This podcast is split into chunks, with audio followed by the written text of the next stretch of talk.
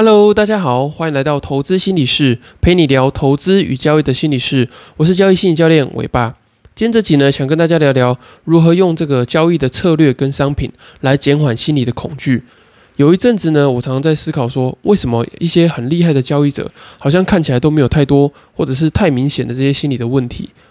那观察了一阵子之后呢，我有两个想法。那第一个呢，就是交易做得好的人啊，他本身在这个心理素质上面也有一定的强度。也就是说呢，他遇到这个呃交易的挫折啊，或者是交易不如预期的时候，他有一些呃自我的这个心理调试的方法。那他在平时呢，呃，就是一个呃会去呃处理自己心理状态啊，或者是自我心理觉察这些人。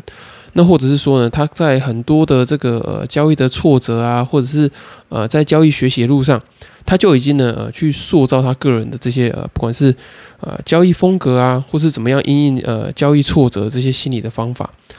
那另外一个想法呢，就是我觉得呃，因为这些交易高手他们知道很多的交易商品跟交易的策略，所以呢，他们有怎么样的这个心理的弱点，他们就用这些策略去应对它。那如果说真的不行的话呢，他们就会选择这个放弃，或者是呃不要去交易他们那些不熟悉的这个商品。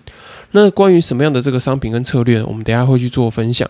那我也在这个昨天分享了这个期货很恐怖吗？该用什么样的心态？这篇文章的时候呢，我对于呃今天要讲的这个主题很有感触。就是呢，我觉得工具并没有太大的这个问题，而是呢人心或者是能力跟选择的问题比较多。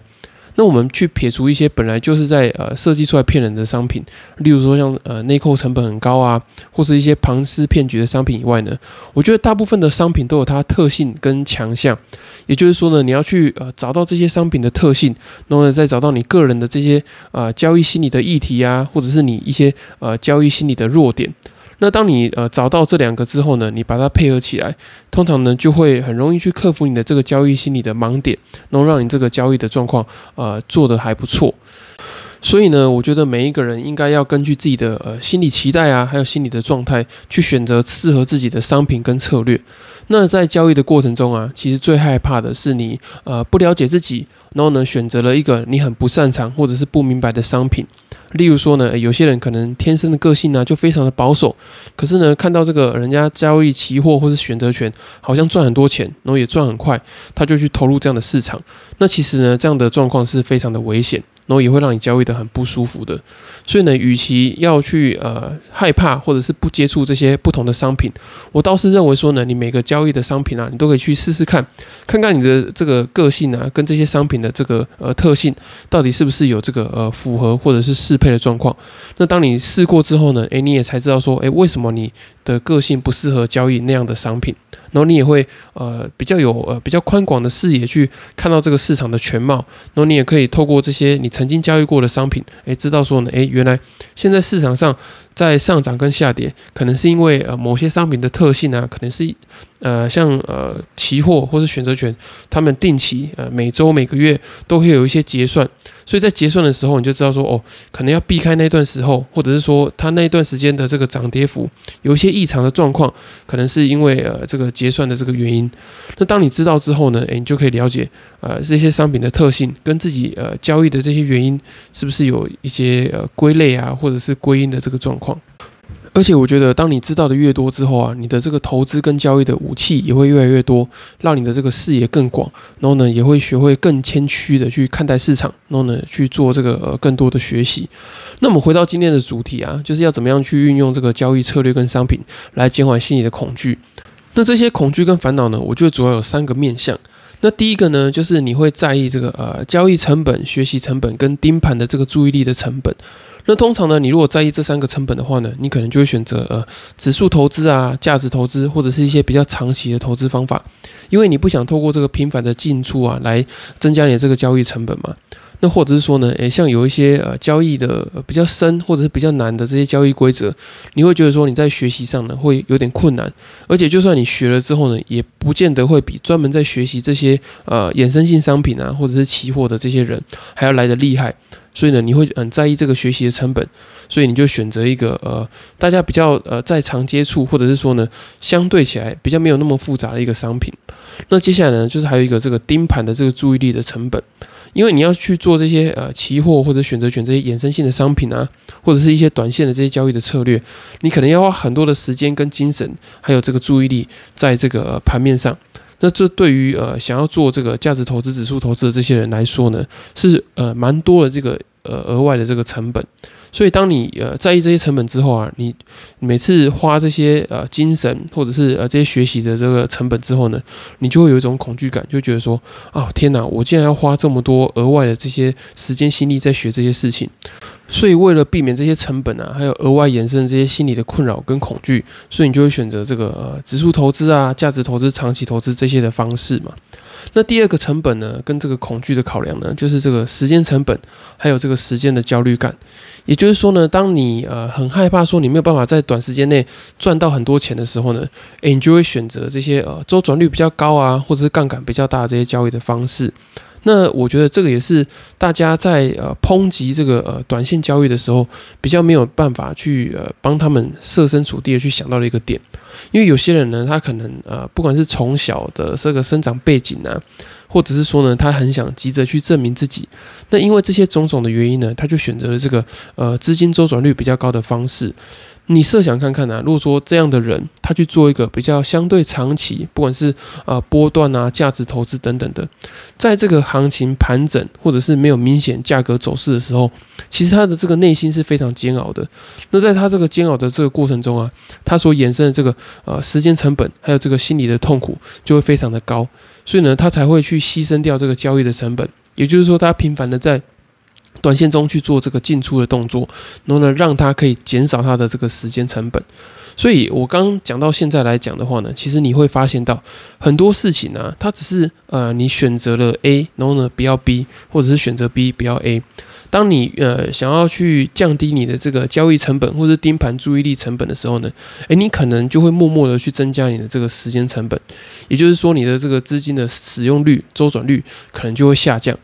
可是，如果当你今天呢，你想要让你的这个周转率变高，时间成本降低的时候呢，诶，势必你就得要增加你的这个交易成本啊，或者是盯盘的这些注意力的成本。所以我觉得，呃，并不用在那边就是呃一直互相攻击啊。我觉得可能每个人所在意的这个面向，呃，比较不同而已。那我现在跟大家分享的，就是呃，你透过选择不同的这个交易策略跟商品，那你去呃排除掉一些呃你会担心的这个事情。那至于最后一个呃恐惧跟这个成本呢，就是所谓的心理成本。也就是说呢，有些人在这个持有股票的过程中啊，他可能会有这种睡不着啊，或者是压力太大这个状况。那通常这样的状况呢，就是损益的波动啊，已经超过你心里能够负荷的这个范围了。所以你可能就会选一些呃比较保守型的商品啊，或者是选一些呢这个 MDD，也就是最大回档呃比较幅度比较小的这些策略。那透过这样的方式呢，你就可以去克服掉这个心理成本的这个问题。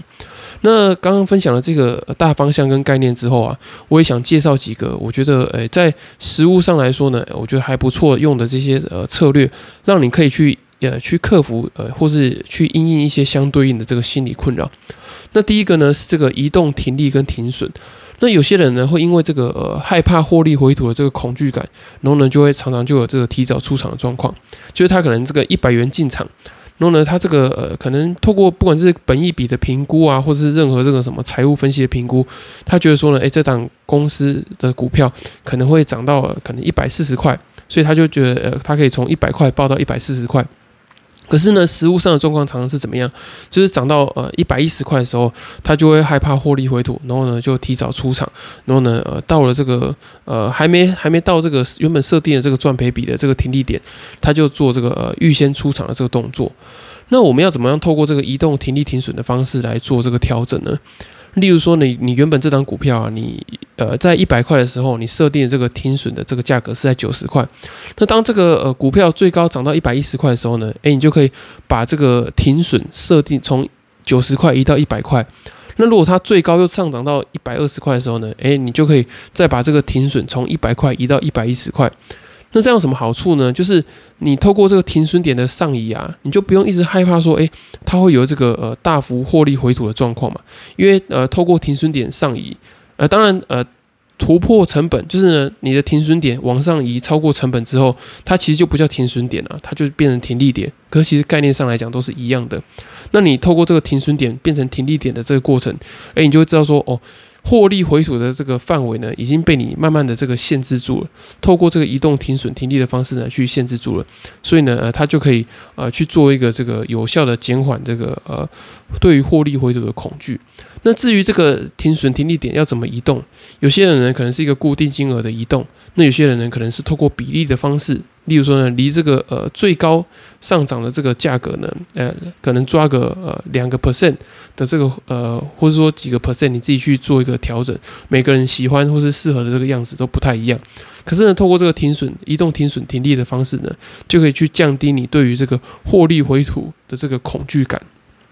那第二个策略方法呢，就是用这个风险对冲的方式。像最近呃很红的一本书啊，叫《菲斯思考》嘛，就是这个大神菲比斯他有提到，他早期会用这个呃股票期货啊去建立这个风险对冲的部位。他会呃看多一些股票之后呢，就他就会去买进这个股票期货。那他看坏一些股票呢，他就去放空那些股票期货。那用一个比较少的资金呢，去建立一个这个风险对冲的组合。那同理啊，就是如果说你在呃股票买卖的时候啊，你对于这个大盘的这个方向多空，你可能没有太大的把握，你可能只有对于这个个股有所研究的话呢，诶，那你就可以去呃挑选一些比较好的股票去做多，那挑选一些比较不好的股票去做空。那透过这个风险对冲的这个方式呢，把他们这个呃。迪尔塔就是呢，把它呃的这个绝对范围呢，把它缩小一点，让你呢不会觉得说，哎，这个投资组合的这个波动会变得太大。因为如果说你全部都是做多的话呢，诶，遇到行情一个大幅回档的时候，你可能整个投资组合的这个呃这个回档就会变得很大嘛。可是你如果是透过这个呃风险对冲的方式呢，你就可以让你呃比较安稳。就像我刚刚讲的嘛，有些人可能在意心理成本，他会怕这个睡不着觉。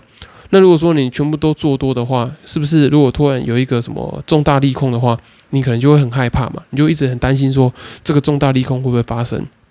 可是如果你今天建立是一个风险对冲的这个部位的话，诶，你就会想说，诶，就算今天行情是下跌的，你可能也会有一些空方的部位可以去帮你去做一个这个获利的动作。那当然了，这个还有一个很重要的前提，就是你的这个选股能力。你不能说呢，你选到的这些股票啊，可能你看好这些股票就一直在跌，然后你看坏的这些股票一直在涨，那你可能就做这个完全这个相反的这个方向。所以呃，你也要记得有一个很重要的前提啊，就是说你选到的股票是这个多空是是看对的这个状况。那最后一个这个策略呢，就是呃比较难的、比较进阶的，就是所谓的这个掩护性买权的交易策略，也就是 cover call。就是当你在做这个呃多方的这个呃获利的时候，就是你可能不管是买进期货啊，或者是你有一些现股的这些多方的这些部位，那你可能在短时间内害怕它有一些呃中型、中短期的这个回档。然后你可能就透过这个呃 sell call，就是呢卖出买权的这个呃方式呢，让你可以去赚取一些时间价值。然后呢，在这个行情上涨的时候呢，诶，你也可以同时呢用你的这个现货或者期货的部位，诶，去赚取获利。那这样的方式呢，是让你可以不用经历这么多的这个时间煎熬。也就是说呢，你可以透过选择权来获取一些时间价值，让你可以在爆单的过程中呢。减少掉你的这个时间焦虑，也就是时间成本的部分。所以这个同时呢，我们刚刚分享的这个呃风险对冲跟这个掩护性买呃买权的这个 cover call 这个策略呢，是不是就呼应到刚刚讲的这个呃时间成本啊跟心理的成本的这个部分？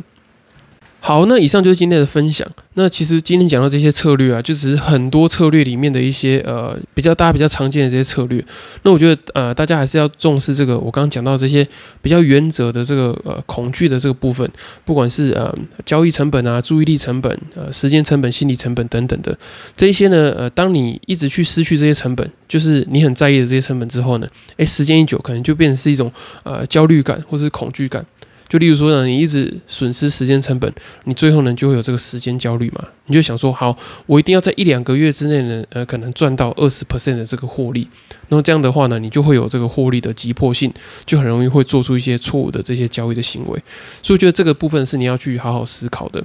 好，以上就是今天的内容。那如果说呢，你对于这个交易心理啊，有想要更多的了解，然后呢，想知道说商品跟你个人心态或者交易策略跟你个人心态的关联性的话呢，也很推荐你去呃购买我刚出版的新书《在交易的路上与自己相遇》。那在书里面呢，我有写下许多呃这些呃关于交易心理的这些方法啊，或者是怎么样去克服跟调试。那如果说你没有时间看书的话呢，也欢迎你透过这个资讯栏的表单去报名这个一对一的线上交易心理咨询。那透过这个呃线上交易心理咨询呢，我可以帮你比较快的找到你的这个交易心理的盲点，那也可以帮你去呃找到呢比较适合你的这些呃策略或是商品啊，你可以去做一个调整，让你的这个呃心理可以去跟你的这些呃策略跟商品做一些结合，不会在这个交易的过程中产生这么多的痛苦，然后呢你的执行力也会有所提高。那如果说你没有这个付费的考量的话呢，也欢你透过第二十四集的题目，你可以传讯息，然后呢寄信给我，我可以帮你做一个简易免费的交易心理咨询。好，以上就是今天节目的内容。那如果说你喜欢的话呢，请到 Apple Podcasts 或其他的平台帮我做一个呃五星的评价或是留言，我会非常的开心，因为你们的支持呢就是我持续分享最大的动力。那我也会帮你们的把你们的问题呢呃整理起来，在之后的节目呢再回复给你们。那今天节目就到这里喽，我们下次再见，拜拜。